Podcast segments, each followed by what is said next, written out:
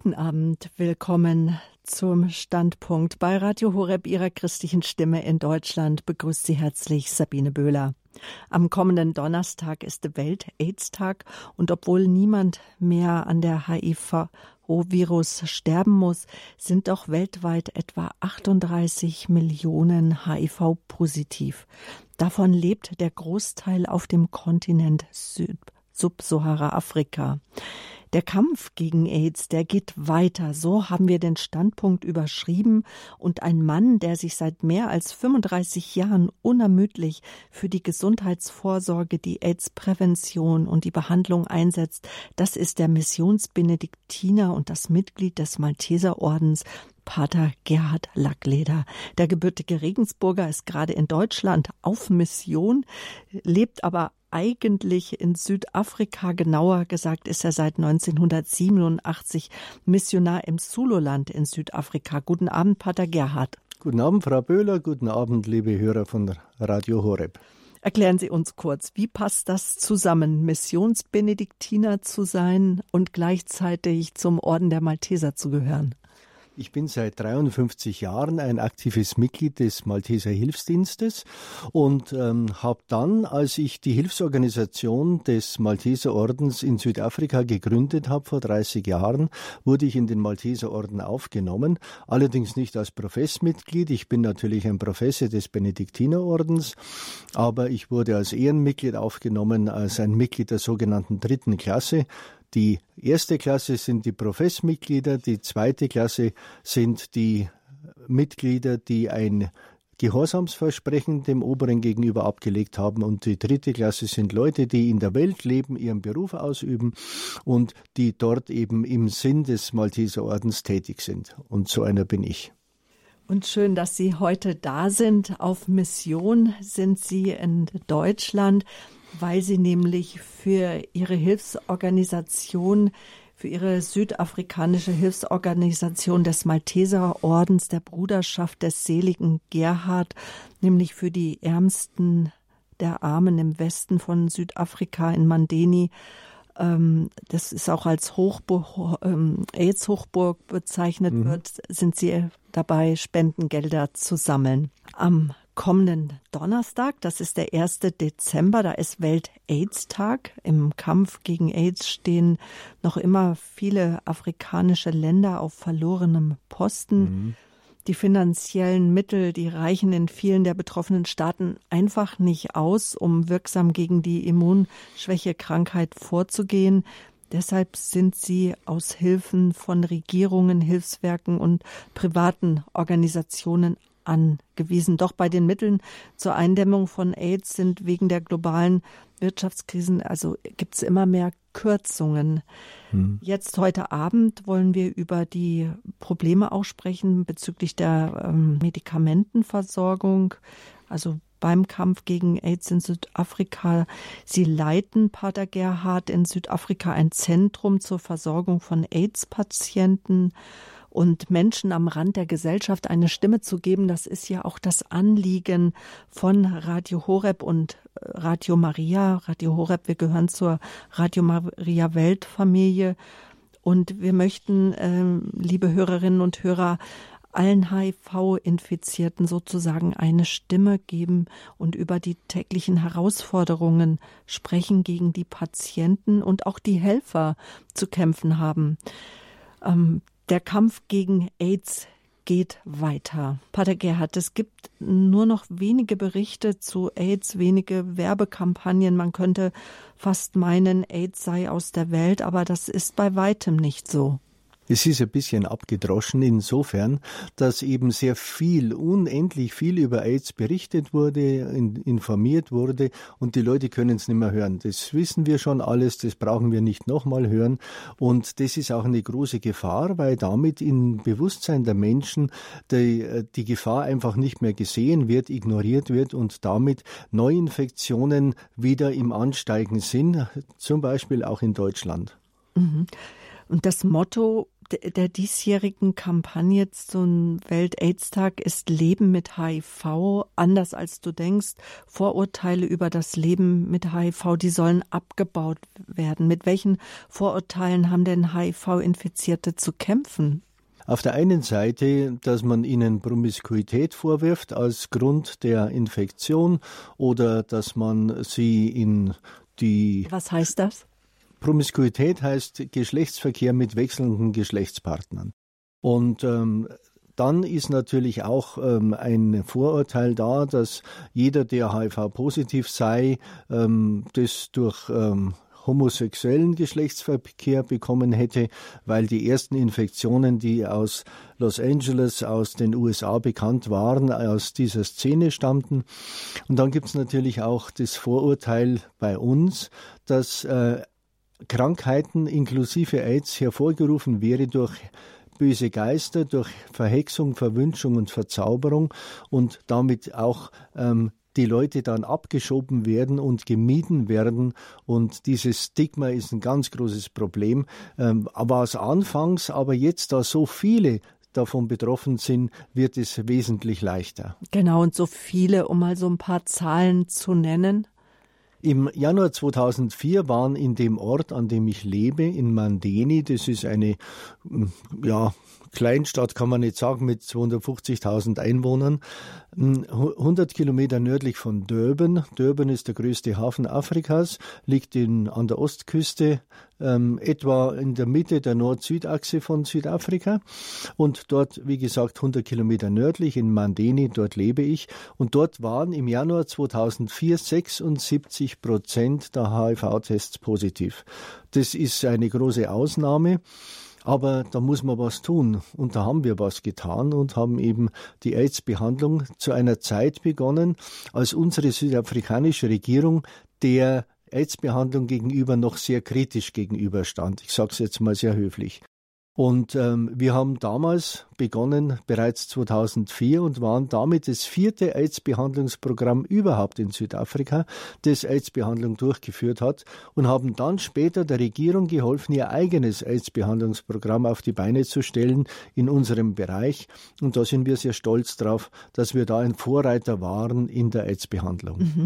Heute die Zahlen gehen ein bisschen auseinander, sind weltweit 38 Millionen Menschen HIV-positiv, davon alleine in Subsahara-Afrika 25,5 oder man könnte sagen 27 Millionen. Die Neuinfektionen sind leicht zurückgegangen, aber die liegen auch so weltweit um die 1,7 Millionen. Es gibt circa eine Million Tote jedes Jahr an AIDS. Also wir müssen schon über AIDS sprechen. In Deutschland wie auch in Afrika leben viele Menschen schon, schon jahrelang unwissend mit dem HIV-Virus. Wie kommt das? Das Problem ist, wenn Sie sich infiziert haben, kann der Körper bis zu zehn Jahre das äh, Virus beherrschen. Und nach etwa zehn Jahren kommt es erst zum ersten, zu den ersten Krankheitszeichen. Und diese ersten Krankheitszeichen sind die, dass die Leute Infektionskrankheiten bekommen, die sie nicht bekommen würden, wenn sie ein funktionierendes Abwehrsystem hätten. Sie wissen ja, dass AIDS eine Krankheit ist, die das Immunsystem, also das Abwehrsystem des Körpers gegen Krankheitskeime und auch gegen Krebs außer Kraft setzt.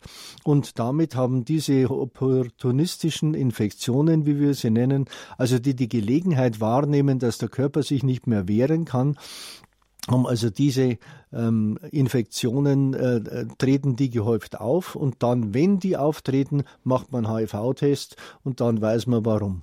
Mhm. Ist das dann auch oftmals dann eher ein Zufallsbefund, gerade auch bei uns in Deutschland? In Deutschland kann ich es nicht beurteilen, aber bei uns ist es äh, schon Routine, wenn jemand eben Infektionskrankheiten bekommt, die nicht beherrschbar sind, dass man dann mhm. automatisch einen Test macht und dabei herausfindet, dass der Patient HIV-positiv ist. Es gibt ganz wenige, die einfach nur aus Vorsorgegründen sich testen lassen, sondern in der Regel werden sie eben dann getestet, wenn sie Tuberkulose entwickeln, Toxoplasmose, Gehirnhautentzündung, Lungenentzündung und ähnliche Infektionskrankheiten. Möglichkeiten, um herauszufinden, mhm. warum. Und Unbehandelt führt also die Infektion mit dem HIV-Virus zu der Krankheit AIDS. So ist es, ja. Mhm. Doch was ist, wenn die Krankheit AIDS dann tatsächlich ausbricht? Dann kann man immer noch behandeln. Ähm, die das AIDS-Virus macht die CD4-Helferzellen, das ist eine bestimmte Art von weißen, weißen Blutkörperchen, ähm, kaputt. Und ähm, die der AIDS-Test stellt fest, wie viele dieser CD4-Helferzellen im Blut vorhanden sind. Normalerweise ähm, hat man etwa 1500 pro Kubikmillimeter und die können aber absinken auf null. Aber selbst wenn Sie keine einzige CD4-Helferzelle mehr im Körper haben, kann trotzdem die Behandlung helfen und dem Körper helfen, dass er wieder neue CD4-Helferzellen bildet und dass die eben dann nicht mehr von diesem HI-Virus ähm, angegriffen werden. Das Problem beim HI-Virus ist, dass das HI-Virus in äh, diese CD4-Helferzellen eindringt, ähm, ihr seine Erbinformation in den Zellkern dieser CD4-Helferzelle einbaut und damit die Schutzzelle, wenn ich es mit einfachen Worten sagen darf, diese Schutzzelle umwandelt in eine Virusfabrik wo Millionen neuer Viren gebildet werden durch diese infizierte Zelle. Und diese Millionen Viren können weitere CD4-Helferzellen ähm, befallen, bis eben dann ähm, diese, äh, der Patient keine CD4-Helferzellen mehr hat. Und Sie müssen das Immunsystem verstehen wie eine Kette. Und wenn eine ein Glied der Kette zerbrochen ist, dann zieht die Kette nicht mehr. Also es reicht, wenn eine Art von oder ein Teil des Immunsystems, nämlich diese CD4-Helferzellen, wenn die ausgeschaltet sind, dass der Körper sich eben gegen Krankheitskeime nicht mehr wehren kann und dann eben den Körper überfällt. Mhm. Also die Virusfabrik, die muss lahmgelegt werden. Genau. Und wie sieht denn dann so eine Therapie aus? Weil niemand muss mehr heutzutage an dem an AIDS sterben, also genau. an einer HI-Infektion. Ja. AIDS ist nicht heilbar, aber AIDS ist behandelbar. Im voll ausgebrochenen AIDS haben sie ungefähr eine Million bis eineinhalb Millionen Viruskopien pro Tropfen Blut, also pro Kubikmillimeter. Und innerhalb eines halben Jahres fahren wir durch die Behandlung mit diesen Medikamenten die Virenbelastung runter auf unter 50. Das nennt man in der deutschen Fachsprache unter der Nachweisgrenze und damit ist der Patient nicht mehr ansteckend. Und das ist der Sieg im Kampf gegen AIDS, dass man eben den Patienten so weit bringt, dass er eben nicht mehr ansteckend ist. Er muss für sein Leben lang jeden Tag die AIDS-Medizin einnehmen und wenn er das tut, dann kann er eben nicht mehr an AIDS sterben, sondern an Altersschwäche mal. Und das ist wie ich schon gerade sagte, der Sieg im Kampf gegen AIDS, diese antiretrovirale Therapie, wie man es in der Fachsprache nennt, also die AIDS-Behandlung. Mhm. Und wie sind die Nebenwirkungen? Es gibt bei bestimmten dieser antiretroviralen äh, Medikamente Nebenwirkungen. Eines gibt's da kann der Patient schlechte Träume bekommen. Ein anderes gibt's, da kann der Patient einen Hautausschlag bekommen. Ein, ein anderes gibt's wieder, wo sich das Blutbild verändern kann. Ähm, und so gibt's also unterschiedliche mögliche Nebenwirkungen, die weiß man aber. Aber es ist nicht so, dass jedes Medikament bei jedem Patienten dieselben Nebenwirkungen entwickelt. Es gibt Patienten, die nehmen die und haben überhaupt keine Nebenwirkungen und andere Patienten haben sie wieder, die haben massive Nebenwirkungen. Und dann kann man entweder die Nebenwirkungen mit anderen Medikamenten ähm, behandeln oder man wechselt das Medikament. Es gibt ja über 50 Medikamente in der Zwischenzeit, hm, äh, antiretrovirale Medikamente und dann wird der Arzt, der Facharzt eine andere Behandlung nehmen, also ein anderes Medikament, das eben nicht diese Nebenwirkungen bei diesem Patienten hervorruft. Das sagt der Priester Pater Gerhard Lackleder. Er ist Gründer und Leiter der südamerikanischen Hilfsorganisation des Malteserordens, der Brotherhood of Blessed Gerard.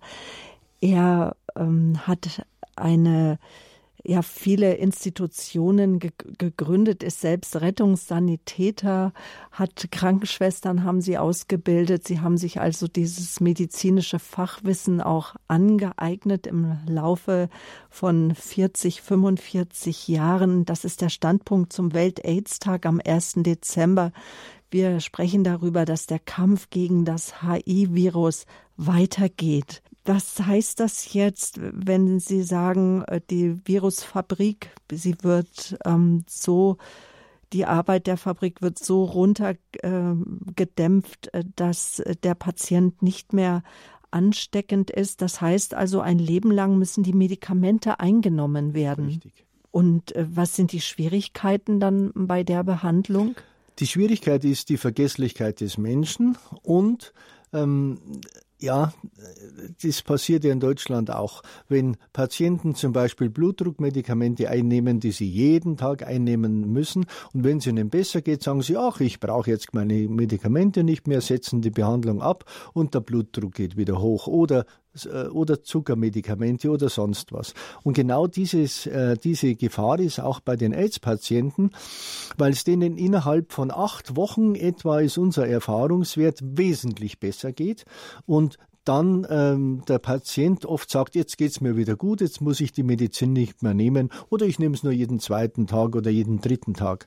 Aber wenn Sie nur zwei, dreimal hintereinander vergessen, die Medizin einzunehmen, kann das Virus mutieren. Und das heißt auf Deutsch, dass es sich ändert und resistent wird, unempfindlich wird der Behandlung gegenüber. Und das ist die große Gefahr, die darin steckt. Wenn der Patient vergisst, die Medizin einzunehmen oder aus ähm, anderen Gründen sie nicht mehr einnimmt, dann kann eben das Virus mutieren und die Behandlung kann dann nachher nicht mehr helfen. Es gibt aber drei Stufen der Behandlung. Die erste Stufe ist die, dass man verhindert, dass das Virus in den Zellkern eindringt. Eine zweite Behandlung, das sind äh, die Reverse-Transkriptase-Inhibitoren, sagt man in der Fachsprache. Ähm, die dann gibt es eine etwas teurere Behandlung, das sind die Protease-Inhibitoren, die ähm, die Virusteile, die der Zellkern der CD4-Helferzelle bildet, ähm, daran hindert, sich zu einem funktionierenden Virus zusammenzusetzen. Das können wir vergleichen mit einer Autoproduktion, wo ein Auto aus verschiedenen Einzelteilen zusammengesetzt wird. Die Virusteilchen bildet der Zellkern der CD4-Helferzelle, die infiziert ist aber die, äh, das Fließband, das sozusagen mhm. äh, den Virus zusammensetzt, das wird gestört durch die Protease-Inhibitoren und damit können keine ähm, infektiösen Viren, also keine Viren mehr ähm, ausgeschüttet werden aus dieser CD4-Helferzelle. Das war die zweite Stufe. Die dritte Stufe sind die Fusionshemmer. Sie müssen sich das Virus an, vorstellen wie eine Mondlandefähre, die auf dem Mond ansetzt und die auch so Beine hat. Und das Virus hat so, äh, so ja, man könnte sagen, viele Beinchen. Und die verhindern, dass diese Mondlandefähre, sprich das Virus, an überhaupt an dieser CD4-Helferzelle andocken kann, verbiegt ihm sozusagen die Beine und dann kann das nicht mehr andocken und kann äh, den Zellkern, äh, der, pardon, die Zellhaut nicht mehr öffnen und den Inhalt des Viral Envelope, wie sagt man auf Deutsch, äh, des viralen Umschlages äh, in die äh, CD4-Helferzelle ähm, hinein ähm, injizieren. Und das, der Fusionshemmer sie ist allerdings eine sehr schwierige und äußerst teure Behandlung, die sich ein Normalsterblicher sowieso nicht leisten kann und die ist nicht kostenlos von der Regierung. Mhm. Aber um das zu verstehen mit den drei Stufen äh, der Behandlung, wenn ich meine Medikamente immer regelmäßig nehme, wenn ich äh, sie nicht vergesse, aber etwas anderes kann ja auch sein, ich habe einfach keinen Zugang mehr zu den Medikamenten aus irgendwelchen Gründen, weil ich es mir auch nicht mehr leisten kann, weil ich nicht zum Arzt komme. Ich könnte mir vorstellen, dass das auch ein riesiges Problem gerade in Afrika ist. Oder nehmen wir jetzt auch mal an, wie jetzt in der Ukraine, es ist Krieg, ich komme auch nicht mehr an Medikamente, je nachdem, wo ich lebe ja. auf dieser Welt, weil ähm, das HI-Virus die Krankheit AIDS äh, kennt ja keine Grenzen. Sie Stimmt. ist ja eine weltweite Erkrankung. Mhm. Und es bilden sich dann auch Resistenzen gegen das Medikament. Ist es dann ja. bei Stufe 1, wenn sich genau. die Resistenzen bilden? Dann muss auch Stufe 2. Bei 2 gibt es wieder eine Resistenz. Und, dann, und wenn das nicht mehr hilft, dann, dann kommt Stufe 3. Stufe 3 und wenn das versäumt wurde, dann ähm, wird der Patient innerhalb weniger Wochen oder Monate tot sterben. sein. Mhm. Und was ist, wenn, wenn dann das Virus, ähm, wenn das Virus dann doch auch resistent geworden ist, dann gibt es keine Behandlung mehr. Genau, ja. Ah, hm. Bei uns in Deutschland stirbt eigentlich kein mehr Mensch mehr an AIDS, so sagen es die Statistiken auch.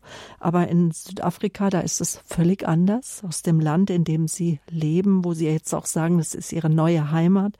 Jährlich sterben dort mehr als ähm, 80.000 Menschen. Was ist da der Hauptgrund, Pater Gerhard? Es gibt sehr viele, die sich überhaupt nicht testen lassen und die an AIDS sterben, obwohl sie es nicht wissen.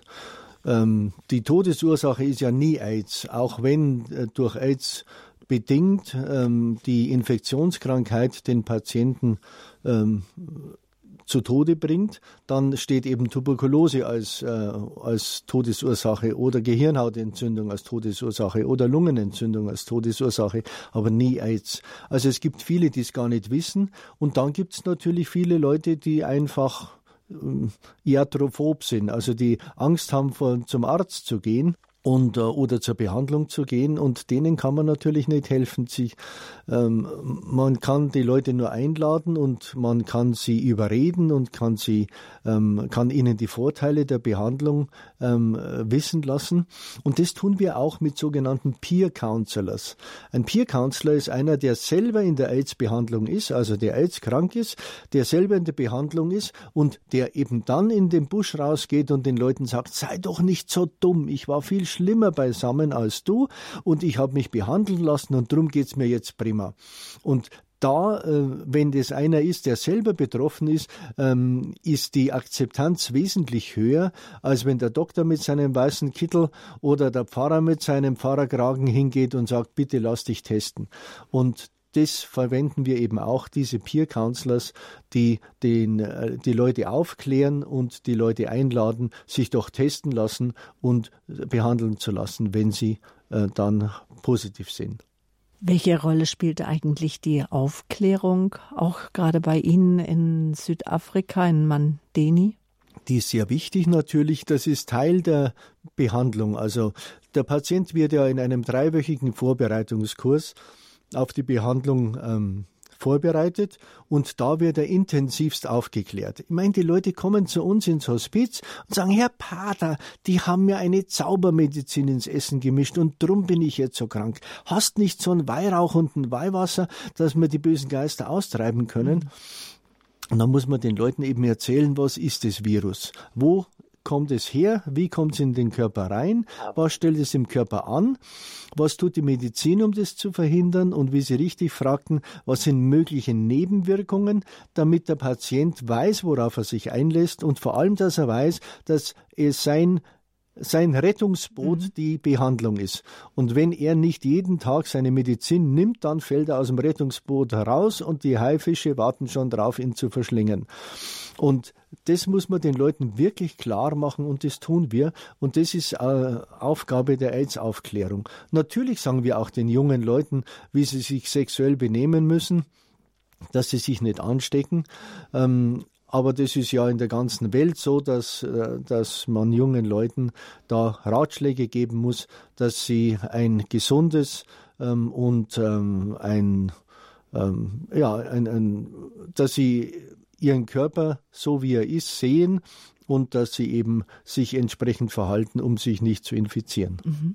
Und Hospiz, das heißt in Ihrem Fall übersetzt Herberge, das ist eine der mhm. Institutionen, wie ich es eben gesagt habe, der Bruderschaft der seligen Gerhard. Das äh, ist eine der Gesundheitszentren oder das Sie eingerichtet haben. Wir wollen da gleich weiter drüber reden. Also Menschen in Südafrika, das an der südlichsten Spitze des großen Kontinents liegt, da leiden die Menschen halt ganz sehr unter AIDS und jetzt auch in den vergangenen Jahren auch Corona. Das ging auch mit durch die Presse. Ja. Darüber wollen wir gleich auch weitersprechen, über das äh, Therapieprogramm, wie es angenommen wurde. Ähm, Ihre Institution oder die Malteser in Afrika sind ganz wichtige Partner auch in der Gesundheitsvorsorge. Darüber wollen wir gleich weitersprechen hier im Standpunkt bei Radio Horeb mit Pater Gerhard Lackleder. Er ist Missionsbenediktiner von St. Ottilien, gehört, ist der Leiter des der südafrikanischen Hilfsorganisation des Malteser Ordens der Bruderschaft des seligen Gerhard und auch wie es zu dem Namen gekommen ist, der, ähm, der Bruderschaft, die jetzt gerade in diesem Jahr auch ihr 30-jähriges Jubiläum gefeiert hat. Darüber sprechen wir gleich weiter. Dankeschön.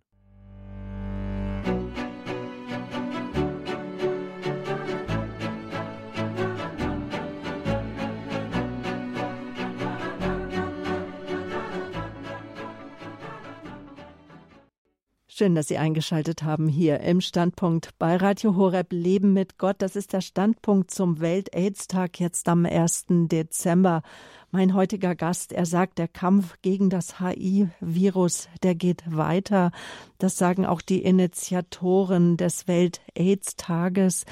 Wir wollen uns daran beteiligen und möchten den Menschen eine Stimme geben, die an dieser Früher war es eine tödliche Viruserkrankung, erkrankt sind, die darunter leiden, die ein Leben lang Medikamente nehmen müssen, nach Südafrika wenden wir unseren Blick. Von dort kommt nämlich Pater Gerhard Lackleder. Er lebt seit mehr als 35 Jahren dort, ist als Missionsbenediktiner entsandt worden, hat dann nach einigen Jahren die Bruderschaft des seligen Gerhard gegründet. Wie es dazu kam, darüber sprechen wir gleich. Doch vorher lassen Sie uns doch mal auf Südafrika blicken. Die Wirtschaftslokomotive im Süden Afrikas, so wird sie genannt. Wirtschaftliches Südafrika, das bedeutendste und weitest entwickelndste Land in, auf dem afrikanischen Kontinent. Und dennoch ist die Armut und der Not der Menschen unbeschreiblich groß. Besonders in den Außenbezirken großer Städte sind die Lebensstandards der ähm, hauptsächlich ähm, dunkelhäutigen schwarzen Bürger sehr niedrig. Sie finden schwer Anschluss, haben keine Ausbildung, auch keine Arbeit und wie Sie uns eben auch schon berichtet haben, AIDS ist trotz der Bemühungen, trotz ihrer Bemühungen und auch die der Regierung weiterhin ein Hauptproblem. Pater Gerhard, wie ist denn die Situation bei Ihnen in Mandeni, das liegt, äh, wenn ich es richtig auf der Karte gesehen habe, im Südosten Afrikas und im genau. Südosten auch von Südafrika. Ja. ja, etwa in der Mitte des Landes, an, an der Küste des Indischen Ozeans, wie ich schon sagte, 100 Kilometer nördlich von Durban. Die Situation bei uns ist so, äh, ich weiß nicht, ob die Hörer sich dessen bewusst sind, dass Südafrika das Land ist, in dem die Schere zwischen Arm und Reich am größten ist auf der ganzen Welt. Man spricht vom sogenannten Gini-Koeffizienten und dieser Gini-Koeffizient misst den Unterschied zwischen Arm und Reich und der ist am allergrößten in Südafrika. Das heißt, es gibt ganz wenige sehr reiche Menschen und denen ist eben dieses Wirtschaftswachstum zu verdanken, aber es gibt eine Unmenge von armen und sehr armen Menschen. In dem Bereich, in dem ich lebe, in Mandeni, im Großraum von Mandeni, sind 80 Prozent der Bevölkerung, die weniger als 100 Euro pro Monat zur Verfügung haben. Und das müssen Sie sich mal vorstellen, dass von einer Viertelmillion 80 Prozent weniger als 95 Euro pro Monat zur Verfügung haben. Und äh, das ist eine Armut, die ist himmelschreiend. Und da muss was getan werden, weil diese Armut, an dieser Armut darf weder die Kirche noch darf ein Mensch noch darf ein Missionar vorübergehen. Und deshalb haben wir da eben auch sehr viel getan. Und das ist unsere Aufgabe als Kirche und als Hilfsorganisation des Malteserordens. Mhm. Und äh, wie viel bräuchte ein Mensch, um gut leben zu können in Afrika an Einkommen? Das ist natürlich sehr schwierig. Es kommt natürlich auf den Lebensstandard an, aber also ein ein Mindestlohn, ich weiß jetzt den offiziellen gesetzlichen Mindestlohn nicht auswendig, aber ich würde schon sagen, also so 1000 Euro wäre nicht zu wenig. Mhm. Und Sie sagen, 80 Euro ungefähr hat jemand ja. an Einkommen, die meisten ja. Menschen. 95 Euro. Ja. haben 80 äh, Prozent der Bevölkerung haben weniger als 95 Euro pro Monat zur Verfügung in dem Bereich, in dem ich lebe. Mhm. Es gibt ja dort unheimlich große ähm, die Ghettos für die schwarze Bevölkerung aus der bösen äh, Apartheid-Zeit, hm, die werden Townships genannt und um diese Townships herum gibt es riesen Elendsviertel. Und das ist ein Großteil der Bevölkerung von Mandeni, mhm. diese Township und diese Elendsviertel. Mhm. Und ja, wie leben dann die Menschen und wovon leben sie? Das ist das ganz große Problem. Die mhm. leben natürlich in großer Armut. Die leben in Häusern, Häusern kann man gar nicht sagen, in Bruchbuden, die sie sich aus Abfallmaterial zusammengebastelt haben. Ich sage den Leuten immer, du hast ein Elendsviertel nie erlebt, wenn du nicht selber bis zu den Knöcheln in den Fäkalien gestanden bist. Mhm. Dann weißt du, was ein Elendsviertel ist. Und äh, diese gibt's natürlich bei uns und ähm, wo die Leute in... Bei uns heißt jetzt bei Ihnen in Südafrika? Ja, darüber spreche ich. Ich bin ein Bayer, dessen bayerisches Herz in Südafrika für Südafrika schlägt. Und wenn ich von uns spreche, dann meine ich natürlich immer Südafrika, also das Sululand, beziehungsweise Mandeni, den Ort, an dem ich lebe seit ähm, 1990. Sie rechnen 32 Jahre? Genau. Mhm.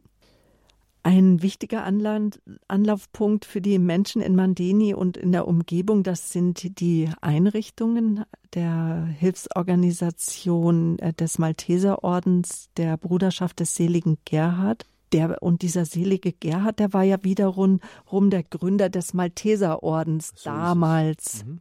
1120, also vor etlichen Jahren, vor 900 Jahren. Sie sind ähm, Benediktiner und ihr Ordensname Gerhard geht auf den Gründer des Malteserordens genau. zurück. Mhm. Als ich ins Noviziat aufgenommen wurde, hat der Erzab von St. Ottilien gesagt, was willst du denn für einen Ordensnamen haben? Und dann habe ich den seligen Gerhard, den Gründer des Malteserordens, mir als Ordensnamen ausgesucht, den er mir dann auch gegeben hat. Und dann hat er gesagt, du musst aber nicht nur den Namen annehmen, sondern deinem Namenspatron nachfolgen. Und das habe ich sehr wörtlich genommen. Mhm. Der selige Gerhard war ein Benediktiner, der den Malteserorden gegründet hat. Und ich habe genau dasselbe gemacht. Ich bin ein Benediktiner, der die Malteser in Südafrika gegründet hat.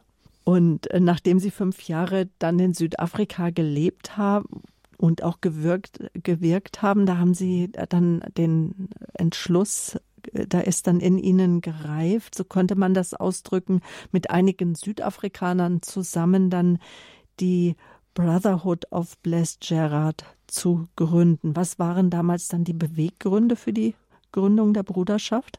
Ich bin als Priester auf Krankenbesuch gegangen, habe Krankenkommunion gebracht und habe Leute erlebt, die durch Vernachlässigung gestorben sind. Mhm.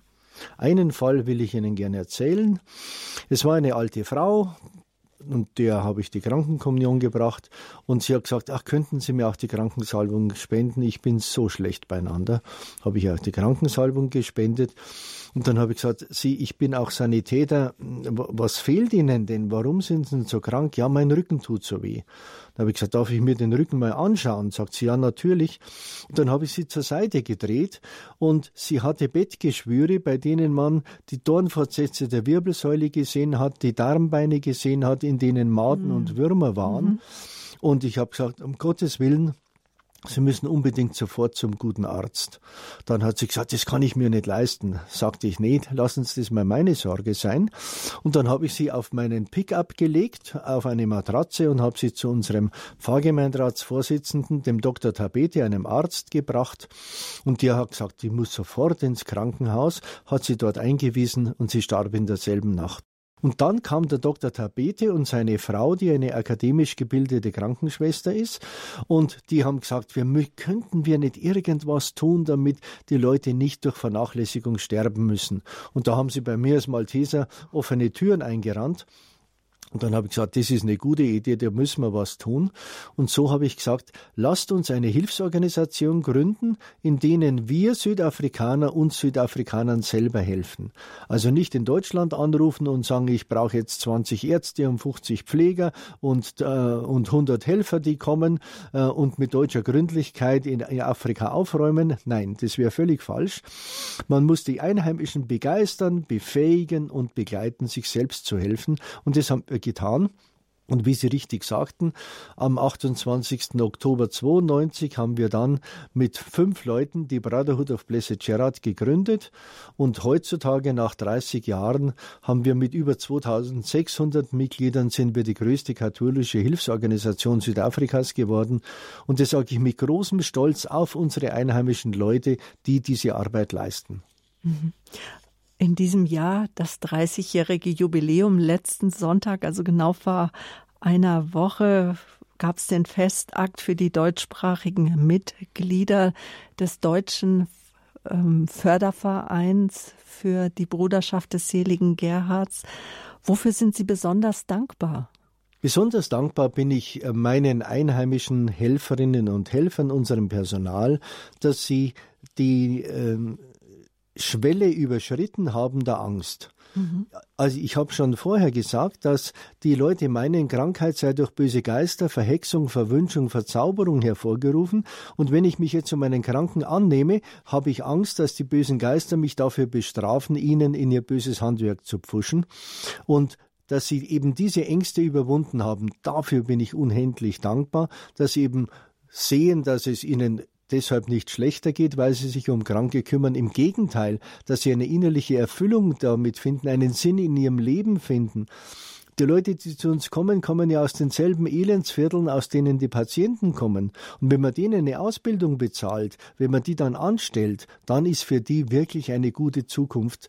Und da haben wir 120 Angestellte, 90 Vollzeit und 30 mhm. Teilzeitkräfte und ähm, denen eine, eine gute Zukunft zu geben, das ist also auch einer unserer, eines unserer Ziele und da bin ich sehr dankbar. Zweitens bin ich sehr dankbar den Spendern, die uns helfen. Das Problem ist, ich kann in Südafrika sehr schlecht Spendenwerbung betreiben, weil wir in einem völlig unterprivilegierten Gebiet leben. Da gibt's keine Wohlhabenden, die Geld hätten, das sie spenden könnten. Und wenn ich in die Großstädte gehen würde, um Spenden zu sammeln, dann kommt das dortige Hospiz und sagt, du fischst in meinem Gewässer. Mhm. Also muss ich in die internationale gehen und muss im, auf dem Rest der Welt versuchen, Spenden für unsere Arbeit zu gewinnen. Und das tue ich eben. Mhm. Und Ihre Arbeit ist nicht nur in Deutschland bekannt, also Ihrem Heimatland, sondern weiter auch schon über die Grenzen hinaus. Ja, also international natürlich übers Internet. Und wir bekommen auch Spenden über Online-Bank, äh, äh, wie sagt man, über Online-Spende, äh, ein Online-Spendeportal aus der ganzen Welt. Ein Großteil unserer Spenden kommen aus Deutschland, Österreich und der Schweiz. Ähm, zweitgrößter Spender ist, sind die USA. Die Benediktiner in den USA unterstützen uns sehr. Und der drittgrößte Spender sind, ist Südafrika selbst. Das ist auf der einen Seite das Gesundheitsministerium, das die AIDS-Behandlung mitfinanziert. Da muss ich nachher noch was dazu sagen. Und die äh, zweite ist das Sozialministerium, das unser Kinderheim fördert. Natürlich bei weitem nicht kostendeckend, aber wir kriegen Zuschüsse. Etwa 15 Prozent unseres Spendenbedarfs wird aus dem Land selber gedeckt. Und da bin ich sehr froh und dankbar dafür. Und wir versuchen das, diesen Anteil natürlich zu maximieren. Aber das ist eben sehr, sehr schwierig. Also auch Ihre Kosten, Ihre Ausgaben, die Sie haben oder das, was dann auch möglich möglich ist aufgrund der ich nenne es jetzt mal Spendeneinnahmen, die genau. Sie haben. Und äh, zu lesen ist das alles in Ihrem Jahresbericht, den Sie jedes Jahr rausbringen. Ihr Rundbrief sehr bebildert, aber auch mit vielen Zahlen sehr anschaulich, dass sich jeder auch von der Arbeit immer wieder auch äh, ein Bild machen kann. Ihre Arbeit geht weiter. Ihre neue Heimat Mandeni in Südafrika. Ähm, das liegt in einer Provinz, die sich Ilembe nennt. Sie hatten die zweithöchste Covid-19-Infektionsrate in Südafrika jetzt die letzten ein, zwei, drei Jahre. Wie haben Sie denn das alles überstanden? Das war eine unheimlich schwierige Zeit, weil wir natürlich unsere immungeschwächten Patienten im Hospiz schützen mussten, dass sie sich nicht anstecken. Denn wenn das Immunsystem sowieso schwach ist, dann ist die Gefahr, dass sie einen schweren Verlauf oder einen tödlichen Verlauf haben, natürlich sehr groß. Und das ist uns Gottlob gelungen durch sehr strikte, ähm, wie sagt man, Schutzmaßnahmen, die es verhindert haben, dass sich die Patienten angesteckt haben. Genau dasselbe war mit dem Kinderheim. Auch dort haben wir durch Vorerkrankungen besonders gefährdete Kinder. Und auch dort hat sich kein einziges Kind infiziert. Es waren etwa 30 unserer Mitarbeiterinnen und Mitarbeiter infiziert. Eine Krankenschwester ist gestorben an Covid und eine weitere Mitarbeiterin hatte sehr schwere Symptome, ähm, hat sich aber wieder erholt und die 28 äh, anderen Mitarbeiterinnen und Mitarbeiter hatten milde bis leichte Symptome und haben sich alle wieder erholt. Mhm. Also zuerst oder seit Jahrzehnten wütet das HI-Virus, dann Corona und zudem dann kam ja dieses Jahr auch noch ein verheerendes Hochwasser da bei Ihnen in der Region hinzu, mit dem Sie zu kämpfen hatten. Das ist richtig an der Nordküste des Zulu-Landes, wie man es bei uns nennt, von Durban bis Mandeni, ähm, hat es ähm, drei, vier Tage lang enormen Starkregen gegeben. Und am Montag der Karwoche äh, mhm. war dann äh, der, der, Regen so schlimm, dass äh, es riesige Überschwemmungen gab. Es hat gemauerte Häuser weggeschwemmt. Es sind über 500 Menschen gestorben, wesentlich mehr als damals im Ahrtal in Deutschland ähm, zu Tode gekommen sind. Auch bei uns im Haus stand das Wasser. Allerdings wurde das Gebäude, äh, Möbel wurden äh, natürlich äh, durchs Wasser äh, beschädigt. Aber das war nicht das größte Problem. Aber südlich von uns gesehen war eben äh, die Überschwemmung bzw. die Zerstörung schlimm.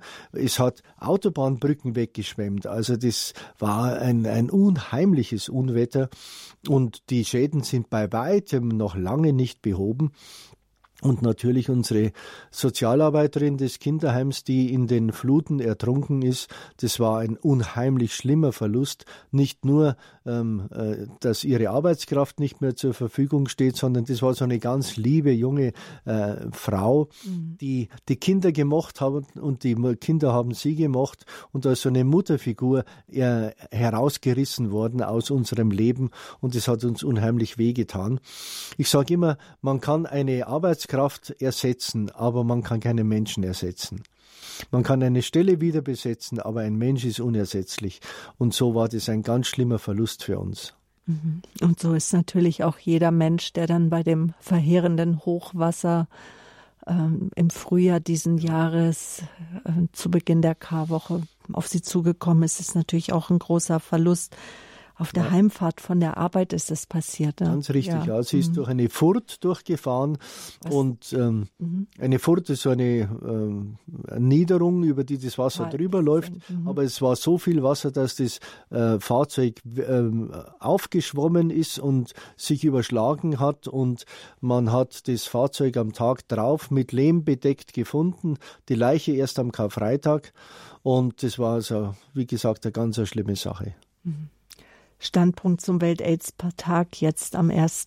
Dezember. Der Kampf gegen das HIV-Virus, er geht weiter, sagt unser Gast, Pater Gerhard Lack-Leder, der ähm, zum ersten Mal vor 35 Jahren etwa in Südafrika war, entsandt wurde von seinem Orden, dem Missionsbenediktinern, jetzt fest dort lebt seit 32 Jahren, hat eine Institution gegründet, die Brotherhood of Blessed Gerald. Die gibt es jetzt seit 30 Jahren. Alles Zahlen, aber noch wichtiger sind die Menschen, die erkrankt sind an AIDS, die Menschen in Afrika, die auch uns, der Radio Horeb Hörerfamilie, besonders am Herzen liegen, ähm, die ja auch einem Teufelskreis, so könnte man das nennen, ausgesetzt sind. Ähm, wie könnte man den äh, beschreiben? Ich würde ihn den Teufelskreis der Armut nennen, wenn ein Mensch keine Mittel hat, kann er sich nicht leisten, die Kinder zur Schule zu schicken. Damit gibt es Bildungsmangel. Ohne Bildungsmangel, äh, ohne Bildung gibt es keine Arbeit, ohne Arbeit keinen Lohn, ohne Lohn kein Geld, ohne Geld kein Wohlstand und ohne Wohlstand kann ich mir nicht leisten, meine Kinder zur Schule zu schicken. Und ähm, Krankheit kommt noch mit dazu. Denn es ist auch ein ganz großes Problem, dass es in Südafrika keine Pflichtkrankenkassen gibt und dass die Menschen, die eben dann erkranken, auf die staatlichen Krankenhäuser angewiesen sind, die ähm, häufig sehr überlastet sind und ähm, die nicht immer ähm, den ich muss mich jetzt am Radio vorsichtig ausdrücken, ähm, äh, die oft etwas zu wünschen übrig lassen. Ich, ich sage es mal so. Und ähm, deshalb ist es eben so wichtig, dass wir von unserer Seite her uns um die Kranken kümmern. Und das tun wir auf der einen Seite mit unserem stationären Hospiz, das tun wir auf der anderen Seite mit unserem ambulanten Hospiz und zum dritten, wie wir schon jetzt öfters erwähnt haben, durch unser AIDS-Behandlungsprogramm. Und über das lassen Sie uns jetzt noch reden. Was gehört denn alles zu diesem AIDS-Therapieprogramm? Was dazugehört, ist auf der einen Seite die Vorbereitung des Patienten auf die Behandlung, dass er weiß, worauf er sich einlässt, dass er weiß, wie wichtig es ist, regelmäßig die Medizin einzunehmen, dass er weiß, welche möglichen Nebenwirkungen es geben könnte und was er zu tun hat, wenn solche Nebenwirkungen eintreten, damit er auf keinen Fall aufhört, die Medizin zu nehmen. Wie ich vorher schon sagte, ist es die große Gefahr, wenn der Patient nur zwei, drei Tage hintereinander vergisst, die Medizin einzunehmen, kann das Virus sich verändern, dass es unempfindlich wird der Behandlung gegenüber. Und wenn der nachher diese Behandlung wieder einnimmt, hilft ihm nichts mehr. Und das nennt man eine Resistenz und die ist die große Gefahr. Ähm, deshalb ist die Therapievorbereitung wichtig. Welchen Einfluss hatte denn jetzt eigentlich auch die Infektion mit Corona auf schon mit AIDS, äh, mit HIV-Infizierten Patienten. Das war ein Riesenproblem. Durch den Lockdown konnten viele der Patienten nicht in die Kliniken, in denen wir sind ja nicht das einzige AIDS-Behandlungsprogramm. Wir waren zwar das erste in unserem Bereich, aber die äh, staatlichen Krankenhäuser, hier würde man Kreiskrankenhäuser sagen, machen natürlich auch AIDS-Behandlung. Aber wenn durch den Lockdown die Leute nicht mehr zur Klinik kommen können, um ihre Medizin abzuholen, gibt es Riesenprobleme. Wir haben das überbrückt und haben sichergestellt, dass unsere AIDS-Patienten Patienten ihre Medizin bekommen haben und kein einziger unserer über 700 AIDS-Patienten, die in unserem AIDS-Behandlungsprogramm sind, äh, ist aus dem Programm rausgefallen, weil wir sichergestellt haben, dass die ihre Medizin bekommen haben, selbst wenn wir ihnen die Medizin nach Hause bringen mussten. Und da bin ich also auf unsere Therapieberater sehr stolz, die mit Heldenmut äh, das durchgezogen haben, um, weil äh, wenn sie das nicht tun, der Patient eben sterben kann. Und das wollen wir ja verhindern. Und dazu sind wir ja da. Mhm. Und suchen Sie dann eigentlich auch die Patienten auf? Das ist der dritte Bereich der AIDS-Behandlung, nämlich die Therapiebegleitung. Ich habe gerade von den AIDS-Therapieberatern gesprochen. Das sind besonders geschulte Leute, die unsere AIDS-Patienten aufsuchen. Speziell dann, wir haben dann sehr kompliziertes Computerprogramm, wo jeder Wert des Patienten eingegeben wird und jeder Besuch des Patienten, Blutdruck und alle anderen Laborwerte und äh, das automatisch dann eine Ampel auf Rot schaltet, wenn irgendwas nicht stimmt. Und bei diesen rot gepunkteten Patienten, dort wird zuerst nachgeschaut, um zu sehen, warum nimmt er seine Medizin nicht ein oder was ist sonst falsch. Es kann ja auch sein, der Patient hat nichts mehr zu essen. Oder es kann sein, dass er äh, andere Krankheiten hat. Es kann sein, dass er ähm, dass es irgendwelche kriminellen Akte gab. Und das heißt also, Sie haben Mitarbeiter, die dann auch in die Slums rausfahren? Genau, die jeden Tag von AIDS-Patient zu AIDS-Patient fahren, mhm. um die zu besuchen und zu beraten und ihnen zu helfen. Und deshalb ist unsere Versagerquote enorm gering. Mhm. Unsere Versagerquote liegt unter 10 Prozent. In anderen Programmen liegt sie bei 40 Prozent. Unsere liegt unter 10 Prozent. Bei, bei, uns in Deutschland ist die Therapie gewährleistet aufgrund unserer ähm, Krankenkasse, Krankenversicherung. Ja. Die ähm, Solidargemeinschaft zahlt die Therapie. Aber wie ist denn das in Südafrika?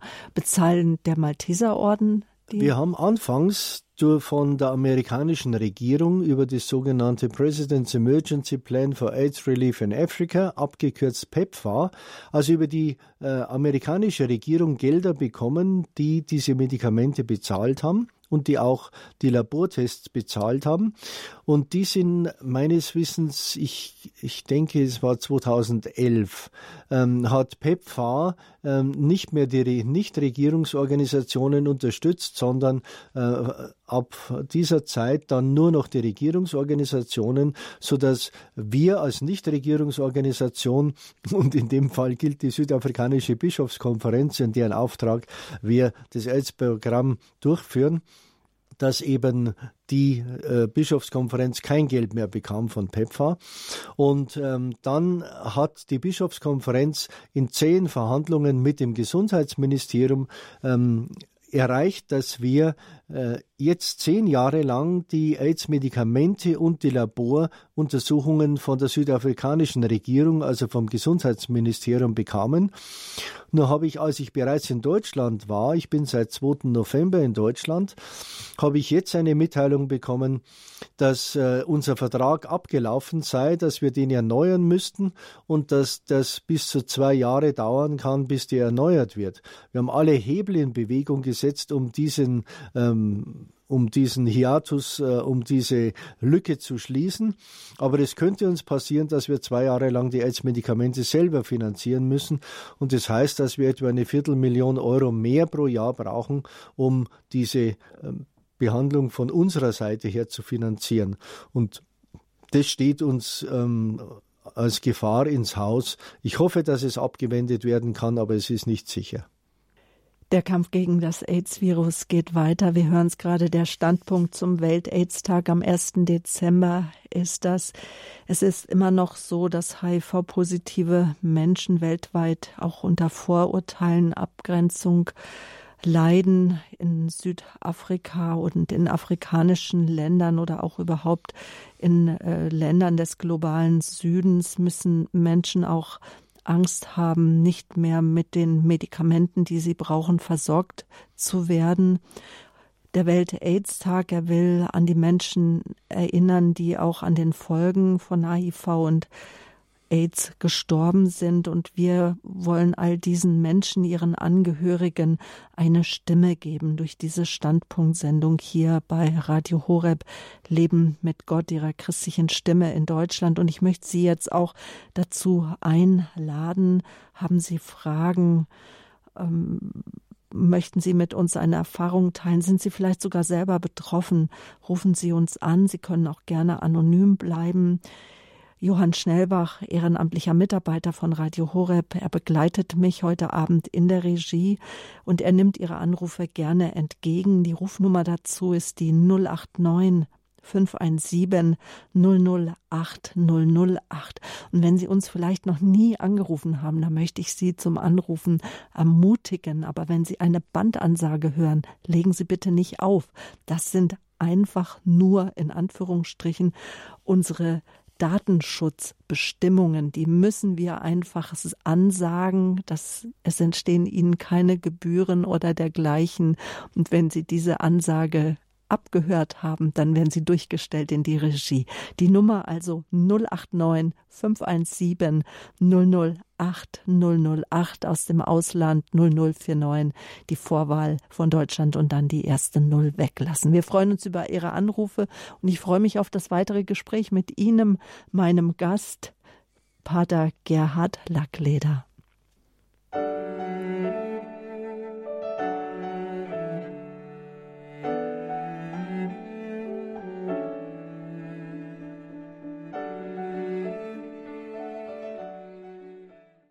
Es begrüßt Sie herzlich Sabine Böhler. Schön, dass Sie eingeschaltet haben hier zum Standpunkt. Ich habe Sie eingeladen anzurufen. Das ist der Standpunkt zum Welt-Aids-Tag jetzt am 1. Dezember. Mein Gast Gerhard Lackleder, er ist Pater Er hatte eine Hilfsorganisation gegründet in Südafrika, sein Orden. Er ist eigentlich Missionsbenediktiner hat ihn nach Südafrika auf Missions geschickt und er hat die Not der Menschen gesehen, besonders auch derer, die an AIDS leiden, die HIV infiziert sind. Damals, als sie nach Südafrika gingen, gab es auch noch viele unzählige Tote, viele AIDS-Waisen, um die sie sich gekümmert haben, Kinder, die auch dann in einem ihrer Häuser aufgewachsen sind, Familien, die in einem der Zentren oder in ihrem, in dem Gesundheitszentrum der Malteser des, äh, der Bruderschaft des seligen Gerhard Unterschlupf und Hilfe gefunden haben. Und ähm, heute ist eher die Problematik, wie sie die Menschen mit Medikamenten versorgen, wie einfach die Aufklärung in Bezug auf AIDS weitergeht. Und wir haben Sie auch eingeladen, liebe Hörer, anzurufen. Ich habe zwei Hörer in der Leitung und als erstes darf ich ganz herzlich Herrn Lung begrüßen. Guten Abend. Guten Abend, ich höre Sie atmen. Sie sind live auf Sendung. Hallo. Ich habe hier stehen ein Herr Lung, wer an der Leitung. Wir hören Sie nicht. Das klärt jetzt vielleicht noch mal die Regie, was da los ist. Aber vielleicht klappt es ja jetzt mit Frau Maria. Sie rufen ja. uns aus Landshut an. Guten Abend. Ja, grüß Gott, Herr Pater Gerhard. Ich habe Sie in Landshut heuer mal gehört bei einem Vortrag. Und ich wollte Sie fragen, haben Sie da nichts gesagt? Es gibt auch einen Förderverein äh, für Südafrika, wo Sie arbeiten? Der Förderverein stellt die Spendenquittungen aus für Spenden, die uns gegeben werden. Also wenn jemand eine Spende an uns schickt, dann schickt er die an unseren deutschen Förderverein auf unser deutsches Spendenkonto und bekommt eine Spendenquittung dafür. Ja, aber Sie haben nur irgendwas gesprochen gehabt, ob man im Land, die weiß ich, suchen Sie nicht Leute, die auf längere Zeit Ihnen, glaube ich, im Jahr irgendwo spenden, genau. oder ich weiß es nicht mehr. Das nennt genau. man Fördermitgliedschaft, dass also jemand sagt, ich gebe dir einen bestimmten Betrag pro Monat, pro Vierteljahr, pro Halbjahr oder pro Jahr, was jeder selber festlegen kann. Das nennt man Fördermitgliedschaft und ähm, damit können wir eben dann rechnen und damit können wir, ähm, wenn wir regelmäßig Spenden bekommen, äh, damit ist es dann leichter kalkulierbar, welche Spenden reinkommen. Und da sind wir sehr dankbar, wenn jemand so ein Fördermitglied wird. Und an wen kann man sich da wenden? Die Informationen dazu, die gibt Ihnen gerne am Montag, also morgen ab 9 Uhr, der Radio Horeb Hörerservice. Die Kollegen haben alle Kontaktdaten dazu. Und äh, das ist ja Ihr Bruder, der auch den Förderverein äh, sozusagen leitet oder so dessen es, ja. Kontaktdaten wir haben und die ähm, Telefonnummer vom Radio Horeb Hörerservice, die können Sie dem Progr Programmfaltblatt entnehmen oder ich kann es auch kurz sagen, das ist die 08328 921110. Ist gut, danke schön. Ja. Wiederhören. Und danke, oh Frau Maria, für die Frage, weil das ist auch äh, etwas, deswegen sind Sie auch in Deutschland, um einfach äh, auch Fördermittel zu bekommen.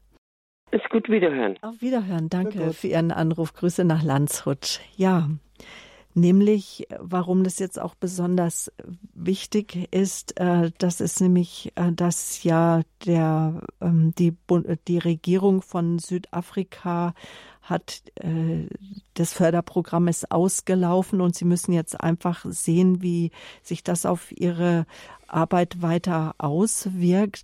Aber sie haben auch Zukunftspläne ähm, um einfach auch Kosten zu senken und um einfach die Versorgung auch zu verbessern? Was haben Sie vor? Wir haben zwei größere Projekte vor. Das eine ist, dass die ähm, Energiekosten nicht nur in Deutschland, sondern auch in Südafrika sehr stark im Steigen sind. Und dass äh, wir haben zwar eine Photovoltaikanlage, aber die ist nicht ausreichend, um das ganze Zentrum zu versorgen. Und wir wollen die jetzt ausbauen dass wir vom öffentlichen Stromanbieter unabhängig werden. Und das ist also eines der großen Pläne, den wir haben.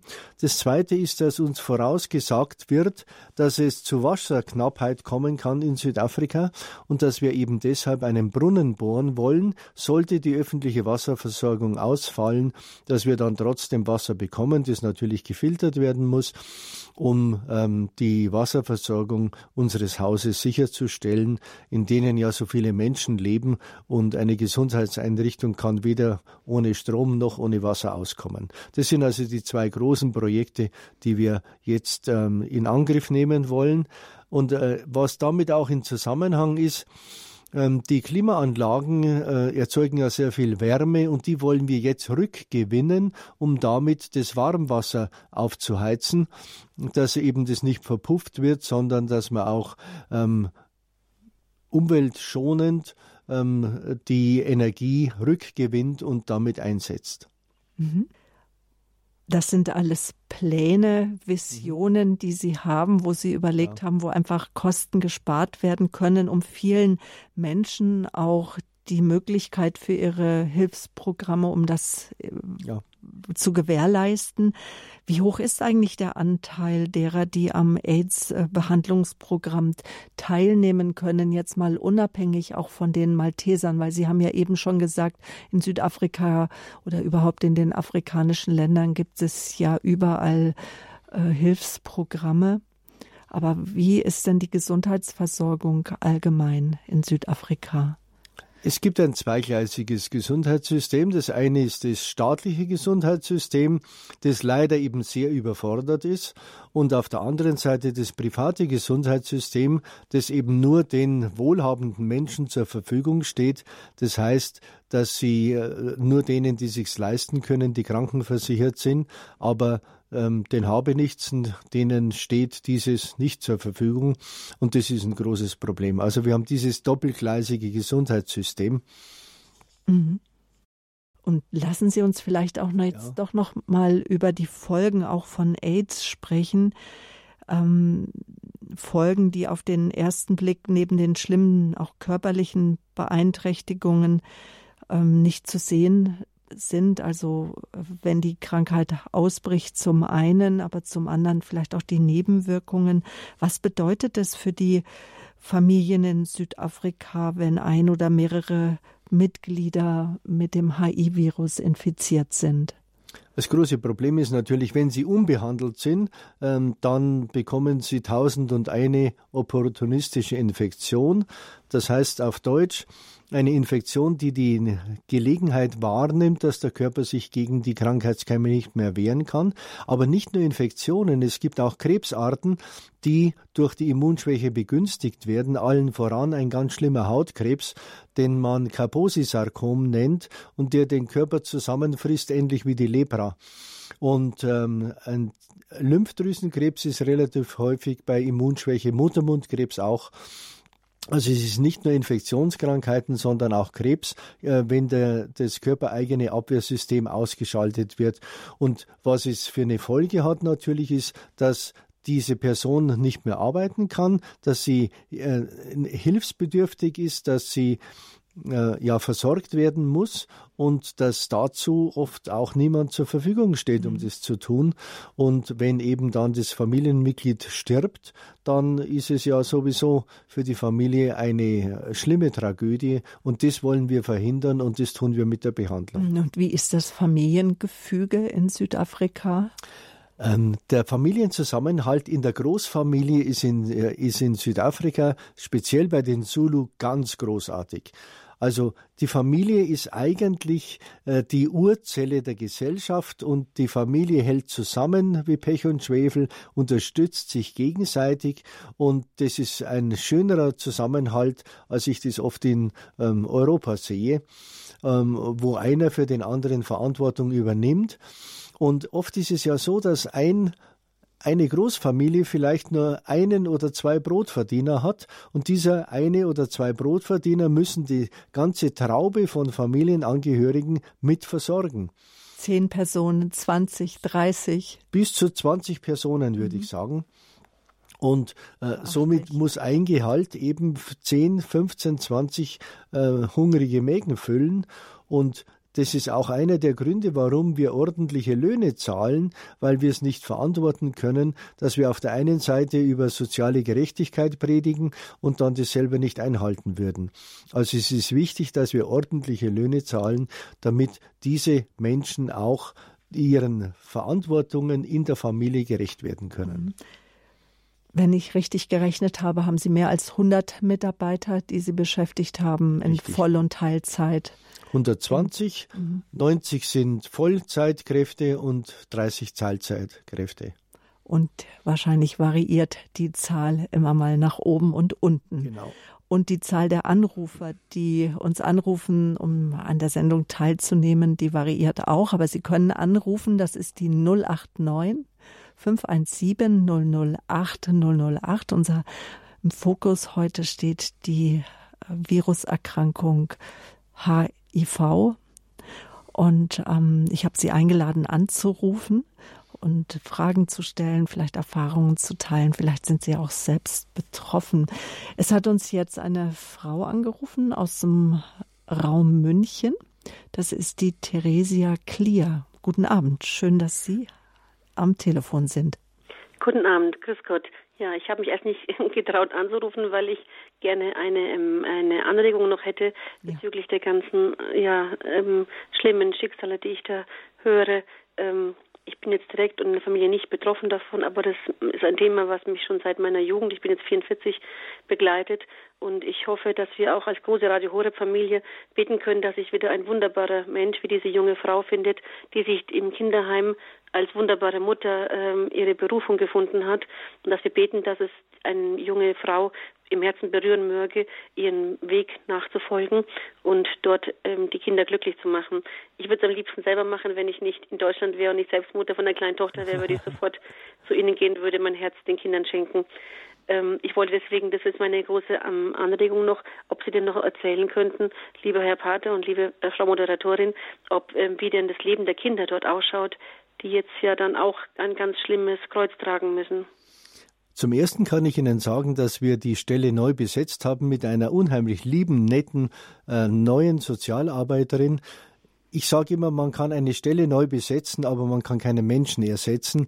Aber äh, Gottlob haben wir wieder eine sehr gute Sozialarbeiterin bekommen. Ihr Gebet wurde also sozusagen im Vorhinein erhört.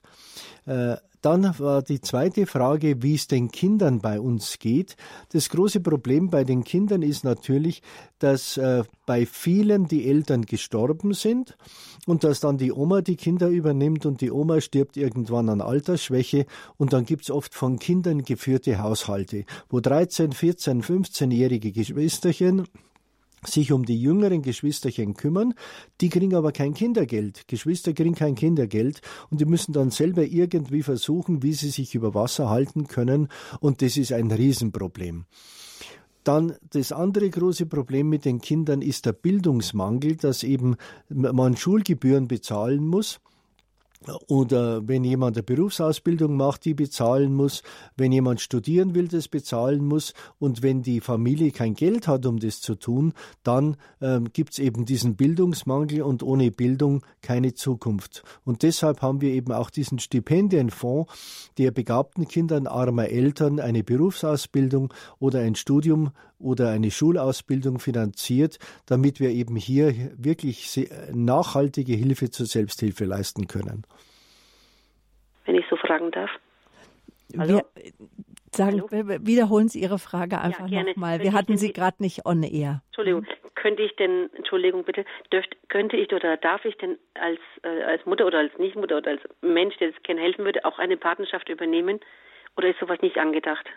Es ist angedacht, eine Patenschaft zu übernehmen, allerdings ohne direkten Kontakt zu dem Empfänger der Patenschaft, denn wir wollen nicht, dass die Kinder sich als Almosenempfänger empfinden und dann äh, so Dankbriefe an die liebe Mami in Europa schreiben müssen, äh, die ich dann vom, vom Deutschen ins Zulu und äh, vom Zulu ins Deutsche übersetzen muss. Also direkten Kontakt wollen wir nicht, aber wenn jemand sagt, ich will ähm, die ähm, Ausbildung eines oder die, äh, die Schulausbildung, das Studium eines äh, Kindes. Schule kostet ungefähr 500 Euro pro Jahr. Ähm, das wäre eine Patenschaft und das kann man aufteilen auf, auf monatliche Raten. Ähm, das wäre eine, durchaus eine Möglichkeit. Aber wie gesagt, äh, zum Schutz der Kinder ähm, äh, stellen wir keinen direkten Kontakt her zwischen dem Spender und dem Empfänger. Genau. Natürlich, das verstehe ich voll und ganz. Und die Kontaktdaten vom Deutschen Förderverein und auch die Homepage von äh, Pater Gerhard, die haben wir auf unserer Homepage www www.horeb.org zu den Informationen zur heutigen Sendung am 29. Äh, genau, zur heutigen Sendung am 27. November können Sie die Informationen einfach abrufen oder den Radio Horeb Hörerservice anrufen. Genau. Dankeschön für Ihren Anruf. Vergelt's gut. Wiederhören. Segen es ja. Gott.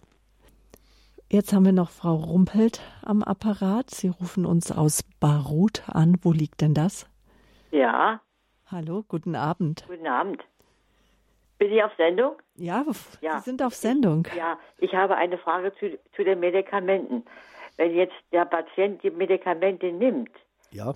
Äh, er muss sie ja immer nehmen. Ja, ist das so, dass er sich immer neu ansteckt oder dass die Medikamente nicht so wirken, dass die Viren alle abgetötet werden, dass es also immer ein laufender Prozess ist, dass es in dem Körper immer diese Viren weiter existiert. Das ist das Besondere und das Tückische und das Tragische an dem HIV-Virus. Aber das wird uns jetzt der Pater Gerhard nochmal ausführen, weil das ist wirklich schwierig zu verstehen, weil man denkt auch, ach, der Körper geht gegen die Viren an. Wir haben ja tausende von Viren in unserem Organismus, die, mit mhm. denen wir leben. Aber es gibt auch Viren, die, wenn wir die einmal haben, sind sie absolut krankmachend bis tötend. Das HIV-Virus ist tötend. HIV-Virus so. Ja. Die Frau Böhler hatte recht. Ähm, es ist so, dass äh, leider die antiretroviralen Medikamente nur die Vermehrung dieses Virus im Körper unterbinden können, aber das Virus nicht töten können. Und äh, deshalb äh, wird, sind immer Restviren im Körper da. Die, wenn aber die Virenbelastung auf unter 50 pro Kubikmillimeter heruntergefahren ist, ist der Patient nicht mehr ansteckend. Er kann also ein ganz normales Eheleben führen. Der Mann steckt die Frau nicht an, die Frau den Mann nicht, die Mutter das Kind nicht. Und das ist der Sieg im Kampf gegen AIDS. Aber leider kann, gibt es momentan noch kein Medikament, das das Virus im menschlichen Körper töten kann. Ist leider so, man kann es nicht ändern. Und deshalb muss der Patient jeden Tag seine Medizin nehmen. Wenn er sie nimmt, kann er mal an Altersschwäche sterben. Er stirbt nicht mehr an AIDS oder an Infektionskrankheiten aufgrund von AIDS. Und das ist ein ganz große, ähm, ein großer Sieg im Kampf. Dankeschön. Bitteschön. Ja, dann Grüße in, nach Brandenburg. Alles Danke. Gute. Ja, ja. Auf Wiederhören. Wiederhören. Ja, das ist etwas, das mag einfach nicht in die Köpfe hineingehen, aber das waren ja die großen Kampagnen auch vor 30, 40 Jahren. Wir haben uns zu Beginn der Sendung schon darüber unterhalten, dass als wir Kinder waren und jung waren, da hatte kein Mensch Ahnung davon, von, von AIDS, von dieser Erkrankung und schwuppdiwupp auf einmal war sie da und also bei mir hat sie auch ein Stück weit meine Jugend geprägt, die mhm. Aufklärung über AIDS, die mhm. riesigen Plakate, die überall hingen und dass ähm, eine große, große Angst da war, ja. sich äh, mit AIDS anzustecken. Sei es, sie sind im Rettungsdienst gefahren, ich auch mal eine Zeit lang. Also das einfach eine profane Nadel kann, äh, mit der man sich sticht, mit Blut von einem HIV-Infizierten, kann schon äh, dazu beitragen, dass man selbst auf einmal Träger des Virus ist. Gottlob ist die Chance bei einer Nadelstichverletzung 1 zu 1000. Und ich habe mich auch schon mit einer AIDS-infizierten Nadel gestochen und ich war einer der 999, die sich nicht angesteckt haben, so genauso wie Sie. Ähm, es gibt ja drei Ansteckungswege bei AIDS. Das eine ist der Geschlechtsverkehr, das andere ist ein direkter Blutkontakt. Früher gab es dann, als die Blutkonserven noch nicht so intensiv getestet wurden, auch manche, die durch eine Blutkonserve das Virus bekommen haben, ist Gott sei Dank Geschichte. Heutzutage wird es ganz genau geprüft, dass also die hundertprozentig sicher sind. Aber wo es zur Ansteckung Blut zu Blutkontakt kommt, ist zum Beispiel bei Verkehrsunfällen, wo mehrere Leute in einem Auto verletzt sind. Einer davon ist HIV-positiv und blutet und ich blute, habe Wunden und sein Blut kommt in meine Wunde rein. Da kann sich der Patient infizieren. Und die dritte Ansteckungsmöglichkeit ist von der Mutter aufs Kind während des Geburtsvorgangs. Und das sind die drei Methoden. Und wenn man die ausschließt, dann ist also AIDS überhaupt nicht so ansteckend. Ganz im Gegenteil zu Corona, das man sich leicht holen kann, ohne dass man ähm, trotz Vorsichtsmaßnahmen ähm, kann man sich's holen. Tröpfchen, Und bei mhm. Bei HIV ist es eben nicht so.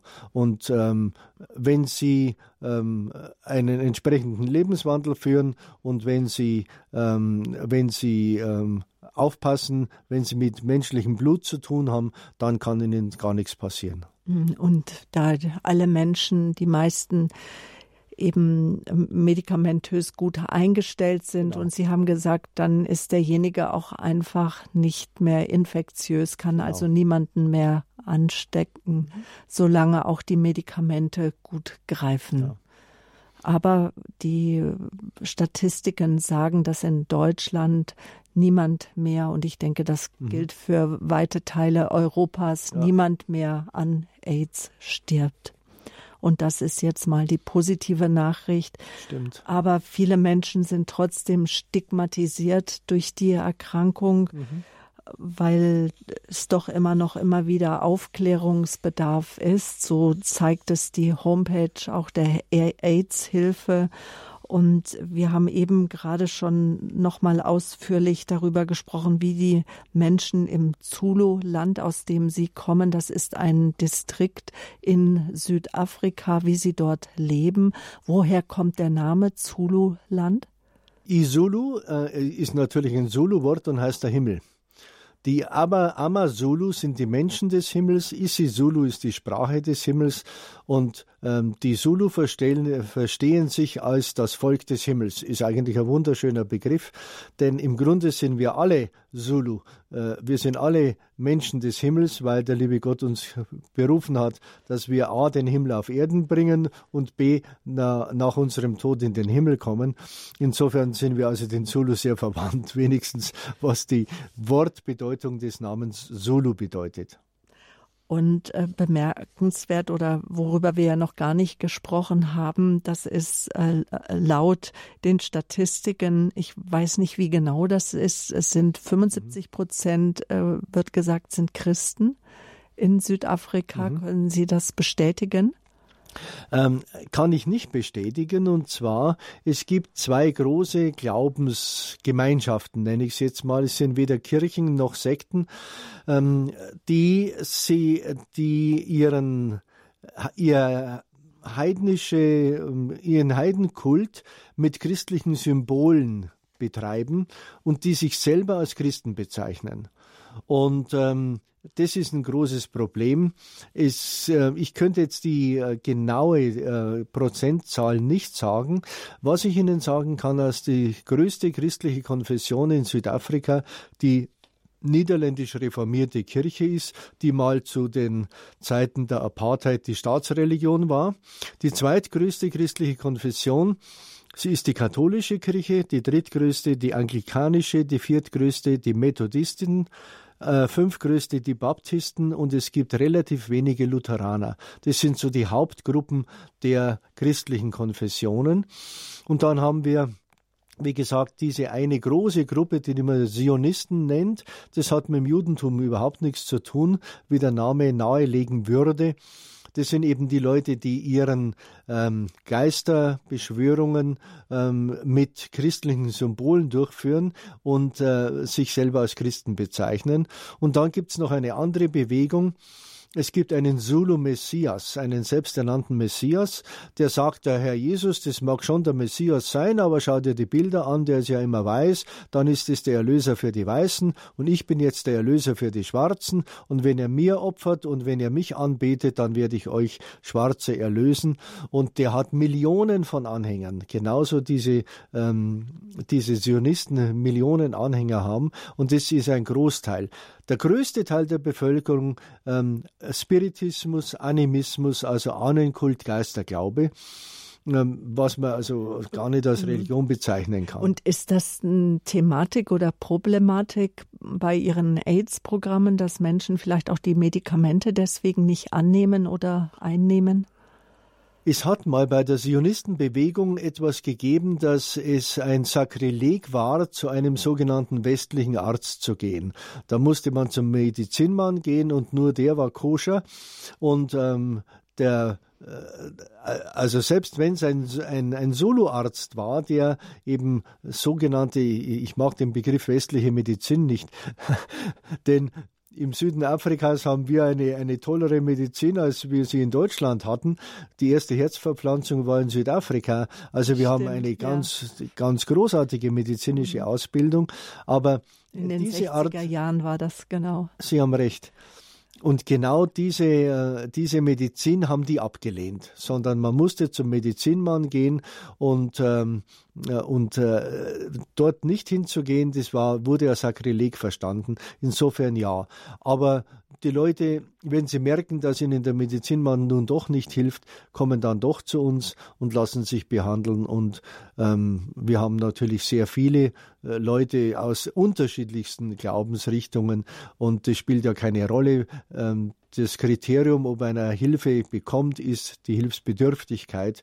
Ganz egal, welche Hautfarbe, welche Religion, welche sexuelle Orientierung und welche politische Einstellung oder auch welchen Geldbeutel er hat. Wir helfen allen, die hilfsbedürftig sind.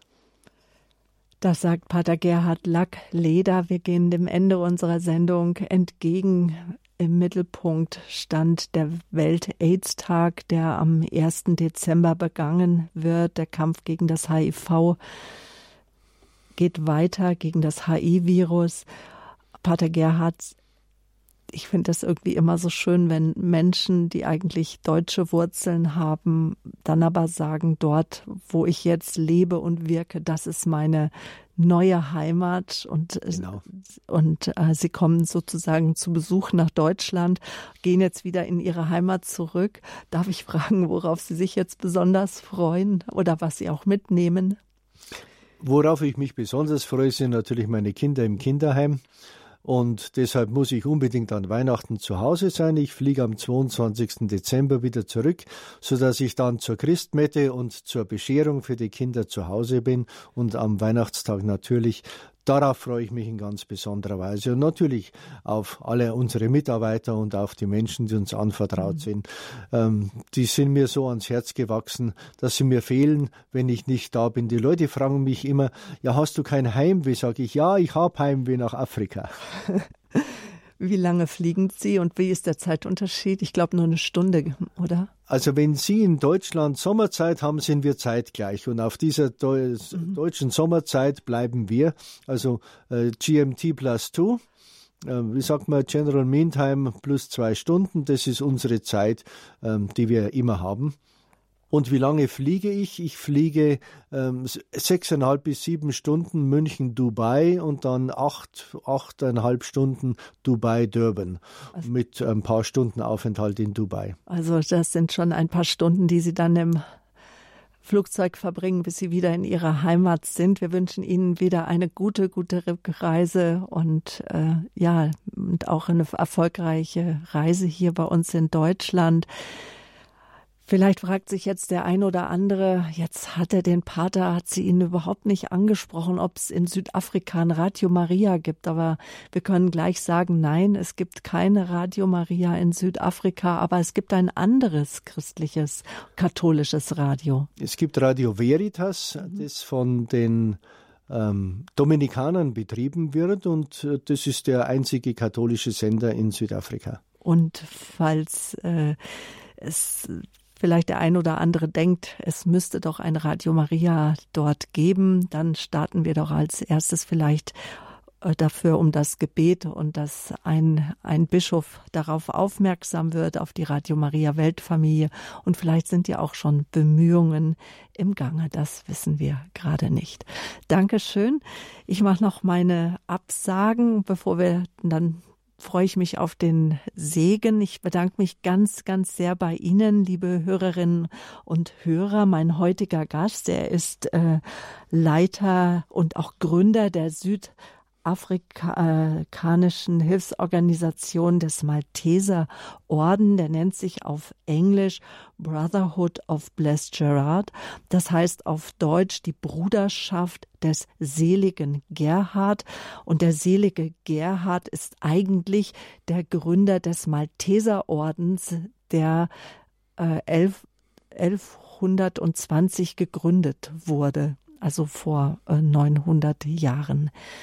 Ähm, ja, und wenn Sie gerne Kontakt mit Pater Gerhard aufnehmen möchten, dann ist das möglich oder auch mit der Verein in Deutschland, der ihn unterstützt. Die Kontaktdaten dazu gibt Ihnen gerne der Radio Horeb Hörerservice. Auch auf der Homepage gibt es ein Kontaktformular, wie Sie mit Pater Gerhard in Kontakt treten wollen. Sie können ihn auch einladen in Ihre Pfarrei, damit er über seine neue Heimat Südafrika bei Ihnen spricht. Er freut sich über Einladungen.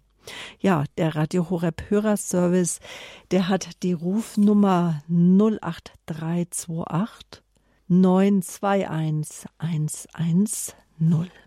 Ja, die Sendung, den Standpunkt, den können Sie noch mal nachhören, zeitunabhängig auf www.horeb.org slash Mediathek oder rufen Sie auch beim Radio Horeb CD-Dienst an, wenn Sie sich einen Mitschnitt bestellen möchten. Am Samstag wird der Standpunkt um abends um 22.30 Uhr wiederholt. Und nächste Woche an dieser Stelle auf gleicher Welle, nämlich Radio Horeb, ihrer christlichen Stimme, da begrüßt sie Gabi Fröhlich.